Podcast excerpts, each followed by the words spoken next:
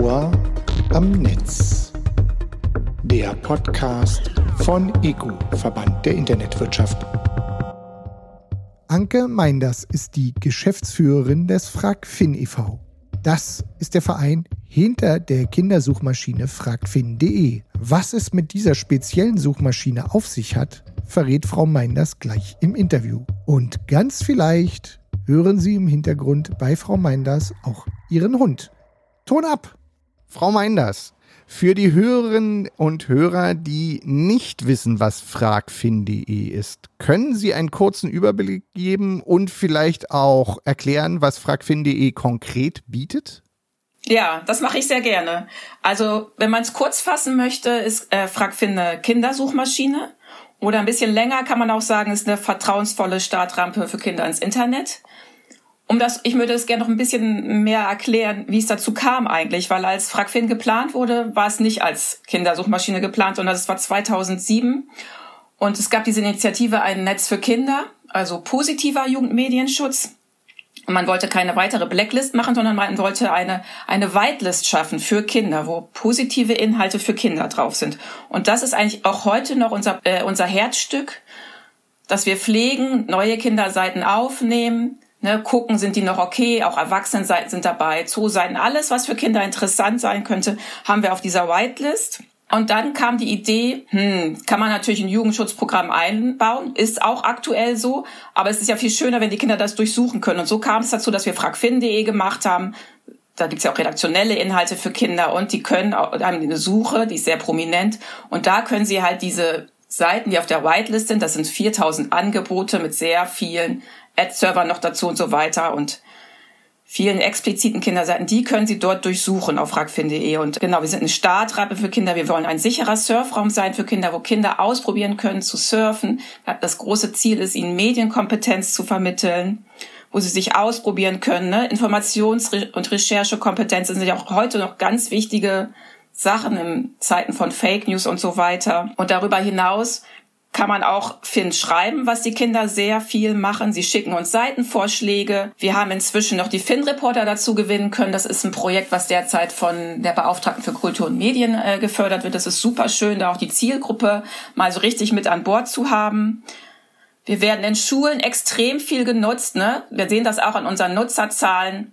Äh, das ist auch natürlich in den ähm, Corona-Zeiten, sage ich mal, haben wir gesehen, wie vormittags auch die Nutzung angestiegen ist bei Fragfin. Wir haben das auch an den ähm, Suchbegriffen gemerkt, die die Kinder an Fragfin stellen und die Sachen, die sie uns schreiben. Also ich würde es kurz gefasst sagen, es ist einfach eine vertrauensvolle Startrampe für Kinder ins Internet, wo sie anfangen können, erste Surferfahrungen zu, zu machen. So die sechs bis zwölfjährigen, sagen wir, ist unsere Zielgruppe. Mhm. Und haben Sie denn so ein paar Stichworte? Was lief denn in Corona besonders gut? Also was waren denn vielleicht besondere Anfragen in der Zeit?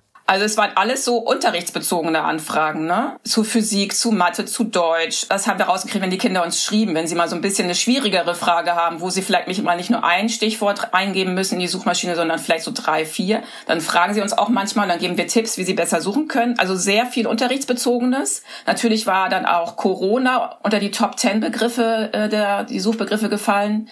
Also was wir immer haben, was unser Top-Suchbegriff ist bei Fragfin, ist Spiele seit 2007 ist Begriff Nummer, Suchbegriff Nummer eins Spiele.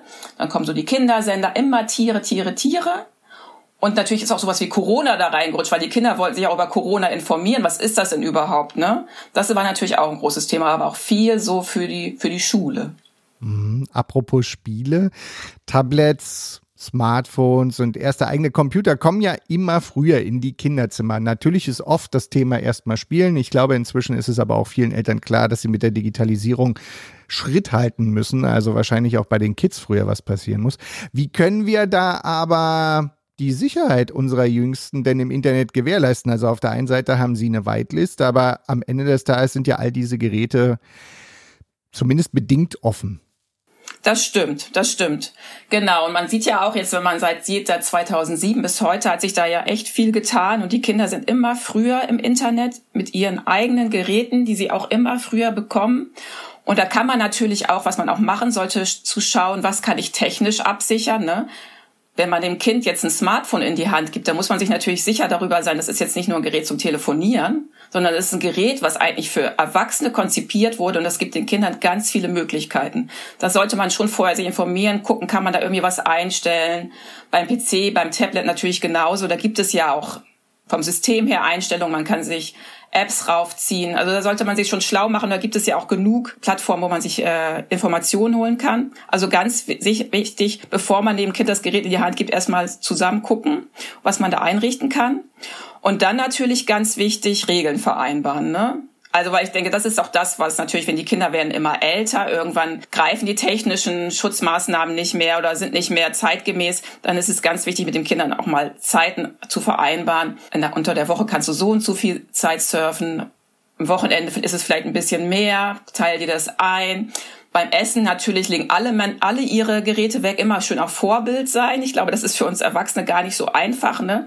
Also da wische ich mich manchmal auch so, ne, Essenszeit ist immer sowas, wo man sagt, nee, Geräte weg oder ab einer bestimmten Zeit abends, da wird einfach mal die Geräte dann weggelegt, damit man auch der irgendwie der Geist und der Kopf zur Ruhe kommt. Das ist ganz wichtig, Vorbild sein. Und natürlich immer mit den Kindern im Austausch bleiben. Ich glaube, das ist natürlich in der Erziehung generell total wichtig, interessiert zu sein. Was macht das Kind mit dem, mit dem Gerät überhaupt? Wofür braucht das, das idealerweise vielleicht mal zusammen spielen, gucken, ne? An Anfang kann ja auch der PC auch noch im Wohnzimmer stehen, dass man so ein bisschen mal über die Schulter blicken kann. Was macht das Kind da? Echt interessiert sein und immer im Austausch bleiben. Das ist ja auch total interessant, auch für uns zu lernen, was die Kinder da machen. Ne? Ja, und wenn man möchte und die, die interessiert sind, ich glaube, es gibt so viele Initiativen und Webseiten, wo man sich Informationen holen kann. Es gibt Elternguide Online, es gibt Schau hin, es gibt das ClickSafe, es gibt das Internet ABC. Auf eltern.fragfin.de kann man sich auch super informieren. Also ich glaube, die sich informieren wollen, die haben ganz viel Anlaufstellen, wo sie hingehen wollen. Und natürlich aus unserer Sicht wäre es total super, wenn Sie Fragfin als Startseite einrichten könnten oder die App, Fragfin-App auf dem mobilen Gerät installieren könnten. Technisch, aber auch einfach pädagogisch mit dem Kind im Austausch bleiben. Und immer, man muss, man muss immer auf, am Ball bleiben. Das ist natürlich zeitaufwendig und zeitintensiv, aber das muss sein, denke ich.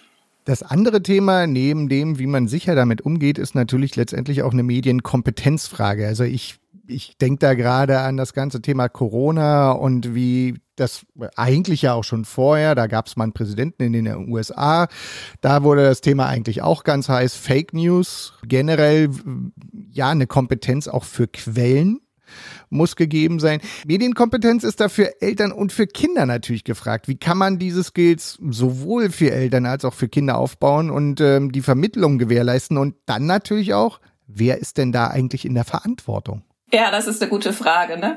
Also ich denke, das ist eine gesamtgesellschaftliche Aufgabe. Und das ist ganz richtig, wie Sie sagen. Es sind natürlich auch die Eltern ganz wichtig, dass die Eltern medienkompetent sind. Das hatte ich ja eben auch schon gesagt, dass sie sich informieren müssen. Also ich denke, das ist eine gesamtgesellschaftliche Aufgabe. Da, da leisten wir als FragFin, als gemeinnütziger Verein unseren Beitrag und geben den Kindern eine Startrampe. Dann ist es natürlich ganz klar die Schule und die Lehrer, die Lehrer selbst, die sich fortbilden müssen und die da interessiert sein müssen und natürlich aber auch so kompetent, dass sie das den Schülern beibringen können. Die außerschulischen Einrichtungen sind total wichtig, Ganztagsbetreuung oder in Vereinen und so weiter. In den Kitas geht das sicherlich auch schon los. Ja, und natürlich auch die Medienanbieter selbst sind verpflichtet, hier gerade was die sozialen Netzwerke angeht, ähm, erstmal auch Schutz zu bieten aber auch vielleicht so zu, ihre Angebote so zu gestalten, dass es die Kinder auch gar nicht da irgendwie irgendwo hinkommen, wo es problematisch sein könnte. Also ich denke, das ist tatsächlich auf ganz vielen Schultern wird das Problem getragen und Fake News ist wirklich ein wichtiges Thema und das ist auch, wo wir auch helfen wollen. Wir geben auch vereinzelt auch Workshops für Schulen und für Lehrer, um halt zu zeigen, ne, zu sehen, die Kinder sollen ja surfen, die sollen ja gucken, wie erkenne ich, was ist eine vertrauensvolle Webseite? Wieso macht denn jemand überhaupt diese Webseite? Hat er da irgendwie kommerzielle Interessen oder ist das jemand, der das aus Spaß macht oder ist das irgendwie eine andere Institution? Also immer dahinter zu schauen, warum macht denn jemand eine Webseite oder warum bringt er jetzt diese Information raus? Ich glaube, das ist total äh, wichtig und das müssen wir alle zusammen lernen. Und wir selber sind ja auch, also als Eltern, keine Digital Natives, was auch noch lange nicht heißt, dass man diese Medienkompetenz hat, was ja nicht bedeutet, dass man es nur bedienen kann, sondern man muss es ja auch verstehen. Also ich glaube, es ist für uns alle eine Aufgabe.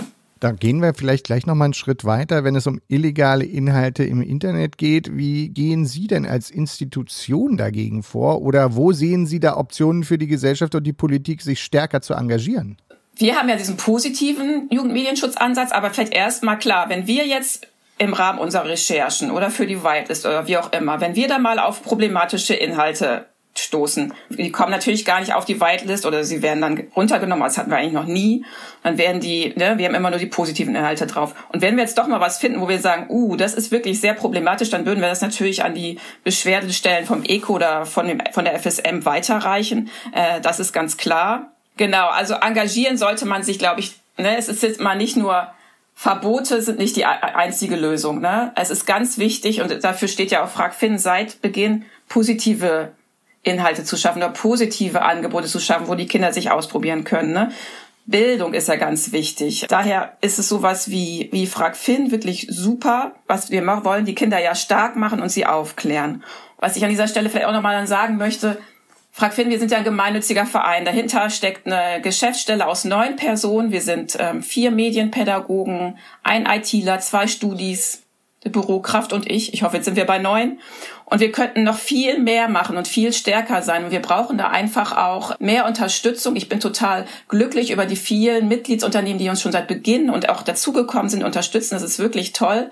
Aber wir brauchen da noch viel mehr Unterstützung. Und wir haben jetzt gesehen, dass wir in, in den Zeiten von Pandemie ist unsere Relevanz nochmal echt angestiegen. Wir haben viel mehr Nachrichten von Kindern bekommen. Unsere Suchanfragen sind gestiegen. Wir hatten jetzt im Januar das war das erste Mal. Wir hatten knapp zwei Millionen Anfragen in einem Monat. Das ist für uns schon echt verdammt viel. Was muss natürlich auch die Technik alles abschultern. Und wer uns unterstützen möchte oder wer mal Lust hat, gefragt finden, genauer kennenzulernen, also ist herzlich willkommen. Und ich denke auch, dass die, dass die Politik uns noch mehr auf dem Schirm haben sollte. Guckt doch mal, was gibt es denn schon für positive Angebote und nicht noch irgendwie neue Sachen schaffen, sondern zu gucken, was gibt es denn schon für tolle Angebote bereits für Kinder, die gut funktionieren. Mhm. Ich hatte ja, ich glaube so um 2010 herum das erste Mal beruflich mit FragFin äh, zu tun. Da war das iPhone in den Kinderzimmern noch nicht angekommen. 2010, glaube ich, kam das äh, iPad überhaupt zum Beispiel erst nach Deutschland. Kann man sagen, wie denn Smartphones und Tablets nochmal das Thema Kinder- und Online-Inhalte verändert hat? Was waren damals vielleicht dringendere Themen und welche sind es denn heute? Ja, da hat sich natürlich echt viel verändert. Ne? Ich kann das immer so aus unserem Blickwinkel gesehen. 2007 ging Fragfinder an den Start. 2007 kam auch genau im November das erste iPhone raus, aber das war natürlich noch lange nicht in den Haushalten bei uns angekommen.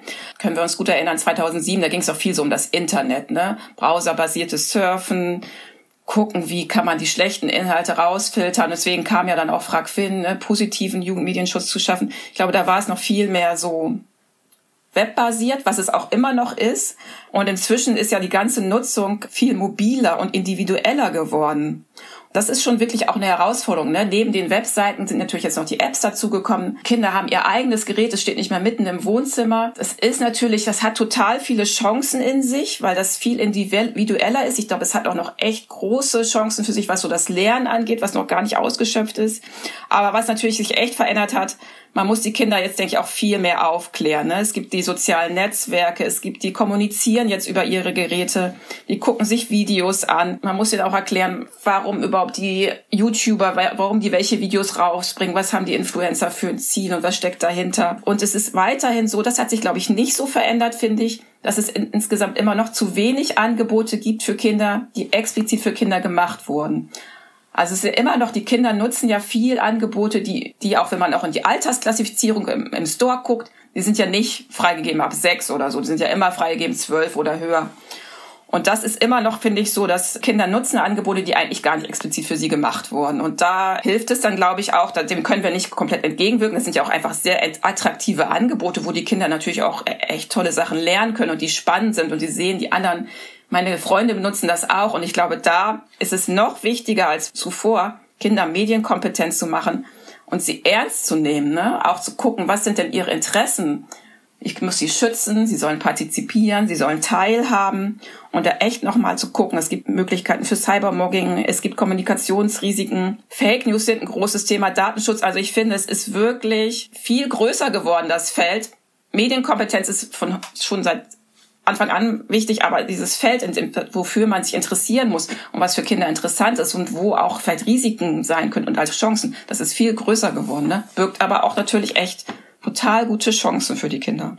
Nun haben wir die Bundestagswahlen im Herbst vor uns. Ähm, welches Thema würden Sie denn oder möchten Sie denn gern der nächsten Bundesregierung nochmal mit auf den Weg geben, um sich doch ja, einfach intensiver darum zu kümmern. Das ist natürlich für uns ganz klar, welches Thema das ist, äh, was wir uns wünschen und was mir auch persönlich als äh, wünsche, was noch viel mehr Bedeutung hat, das ist natürlich Bildung und Bildung im in digitalen in der digitalen Welt. Ne? Ich finde, das ist ein Thema. Ich sehe immer nicht, dass Bildung irgendwie ein großes Wahlkampfthema ist und auch ähm, Jetzt ist natürlich durch die Corona-Pandemie nochmal hochgekommen, was da alles im Argen liegt. Aber ganz klar, äh, Bildungspolitik, digitale Bildung, äh, das ist ein wichtiges Thema. Und natürlich, wenn es uns, was uns konkret betrifft als FragFin, ist natürlich auch die Förderung von positiven Online-Content für, für Kinder. Weil ich denke, Kinder wollen teilhaben und sie können das nur machen, partizipieren, wenn es auch Inhalte und Angebote gibt, die für sie gemacht wurden. Deswegen würde ich sagen, das ist auch nochmal etwas, äh, was viel mehr in den Blick genommen werden sollte.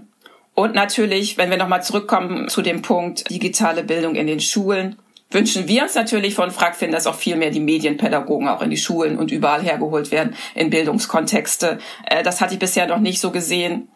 Äh, da ist, glaube ich, noch viel Luft nach oben. Und ich hoffe, dass das die Erfahrung, wenn jetzt alle mal so ein bisschen durchatmen können und die Pandemie nicht mehr alles bestimmt, dass dann hoffentlich sowohl auf politischer Ebene als auch in den Schulen nochmal so ein bisschen reflektiert wird. Was können wir denn jetzt Tolles mit den digitalen Medien weiterhin machen, ne, die uns ja durch diese Homeschooling-Zeit auch gebracht haben. Das würde ich mir total wünschen. Und da gucke ich auch sehr genau, ne, wie, wie wird das Thema aufgegriffen. Also ich denke, das ähm, sollte ein wichtiges Thema sein, mit dem man auch hoffentlich dann eine Wahl gewinnen kann. Jetzt sind wir schon ein bisschen fast bei der persönlichen Ebene angekommen. Ich weiß aus dem Vorgespräch, dass Sie selbst auch Mutter sind. Wie haben Sie denn den Beginn der Nutzung des Internets durch Ihre Kinder selbst erfahren und auch empfunden? Genau, das war total. Also ich habe drei Kinder, die sind jetzt drei, neun und zwölf. Das heißt, äh, verschiedene Altersstufen und auch schon lange begleitet die Kinder dabei. Ich fand es insgesamt total aufregend. Das hab ich, teilweise habe ich viel geflucht, aber auch total viel mit den Kindern zusammen gelernt. Also bei uns war das so, als wir, als, als der erste angefangen hat mit dem Internet, da hatten wir ein Tablet. Das war, man konnte das schön einrichten. Ne? Der darf nur die und die Apps zu der und der Zeit benutzen. Das war alles noch sehr behütet. Irgendwann kamen dann die nächsten Geräte dazu. Ne? Dann hat man schon mal irgendwie auf, auf einer Spielekonsole gespielt bis dann irgendwann, und das fand ich, das war echt ein großer Punkt, wenn dann das erste Smartphone kommt, ne? Und da muss bis dahin mit dem Kind irgendwie ein Vertrauen und eine Medienkompetenz und ein Austausch aufgebaut sein, finde ich, dass man sagen kann, okay, ich gebe dir jetzt dieses Smartphone, dann hast du echt ein mächtiges Tool in der Hand ich kann und will das auch alles gar nicht mehr so groß kontrollieren. Und wie gesagt, wie auch ich vorhin schon gesagt habe, da muss man im Austausch bleiben. Wir haben inzwischen hier zu Hause echt viele verschiedene Systeme und jedes System hat seine eigene Schutzsoftwarekomponente. Ist es im System drin oder man muss sich irgendwie eine App installieren und so weiter. Und das ist irgendwann auch gar nicht mehr zu beherrschen. Ich versuche das hier so gut wie es geht, aber es ist eine Sache, wo man nachher sagen muss, okay, wie gesagt, es ist ganz wichtig, sich zu interessieren, vielleicht mal mitzuspielen, mitzuchatten, irgendwie zusammen mal was auszuprobieren. Das ist äh, ganz wichtig. Und das ist natürlich auch, was ich jetzt ähm, wahrscheinlich wie alle Eltern in der Corona-Zeit erfahren habe, dass die Kinder, dass die Mediennutzung echt stark angestiegen ist. Ne? Gerade so, wenn mal das Wetter draußen nicht so gut ist, die Kinder haben einfach viel mehr gezockt oder auch Videos geschaut, aber die kommunizieren damit auch über ihre mit ihren Freunden. Also es ist wirklich ein Thema. Dann, wird, dann haben wir auch mal zusammen Mediennutzungsvertrag geschlossen in Momenten, wo es wirklich, wo man denkt, jetzt geht dreht's hier außer Kontrolle. Und das hat dann auch echt gut geholfen für eine Zeit. Also es war toll. Und ich bin, da kommt ja noch viel. Meine Kleine, die ist jetzt, ähm, die ist auch am Tablet und guckt sich da schöne Vorschul-Apps an, wo es ja auch wirklich tolle gibt. Es ist wirklich aufregend, muss ich sagen. Und wir selber sind ja vielleicht auch noch in einer Art digitalen Pubertät. Das dürfen wir ja auch mal nicht vergessen, ne? Ständig gibt es neue Angebote, neue Geräte, wo wir uns einfuchsen müssen. Ah, ja, das ist einfach ein Prozess und ähm, da bleibt man immer am Ball. Und was ich noch allen Eltern auch raten möchte, holt euch Informationen und tauscht euch auch mit anderen Eltern aus. Das habe ich so erfahren. Wenn die Kinder dann sagen, oh, alle in der Schule haben schon ein Smartphone, nur ich habe noch kein Smartphone oder der spielt schon das und das, ich bin der Einzige, der das noch nicht macht. Einfach mal vielleicht mal in die Runde fragen, wie ist das denn bei euch? Wie macht ihr das so zu Hause? Klar hat da jeder seine andere erzieherische Auffassung und ist dafür ein bisschen vorsichtiger und ein bisschen lockerer. Aber das habe ich gemerkt, das ist ähm, total wichtig. Und natürlich, klar, mit Kindersuchmaschinen auch mal für die äh, Schule oder für zu Hause mal recherchieren. Das ist natürlich auch eine wichtige Geschichte. Frau Meinders, dann bleibt mir nur zu sagen, ganz herzlichen Dank für den Austausch, den wir jetzt hier hatten. Letztendlich, wir sind noch nicht ganz durch, äh, durch die Pandemie, obwohl, wie Sie zu Recht sagen, ja die Hoffnung permanent größer wird, wie ich auch finde, zu Recht. Bleiben Sie gesund. Ja, danke schön. Sie auch. Das Ohr am Netz. Der Podcast von EGU, Verband der Internetwirtschaft.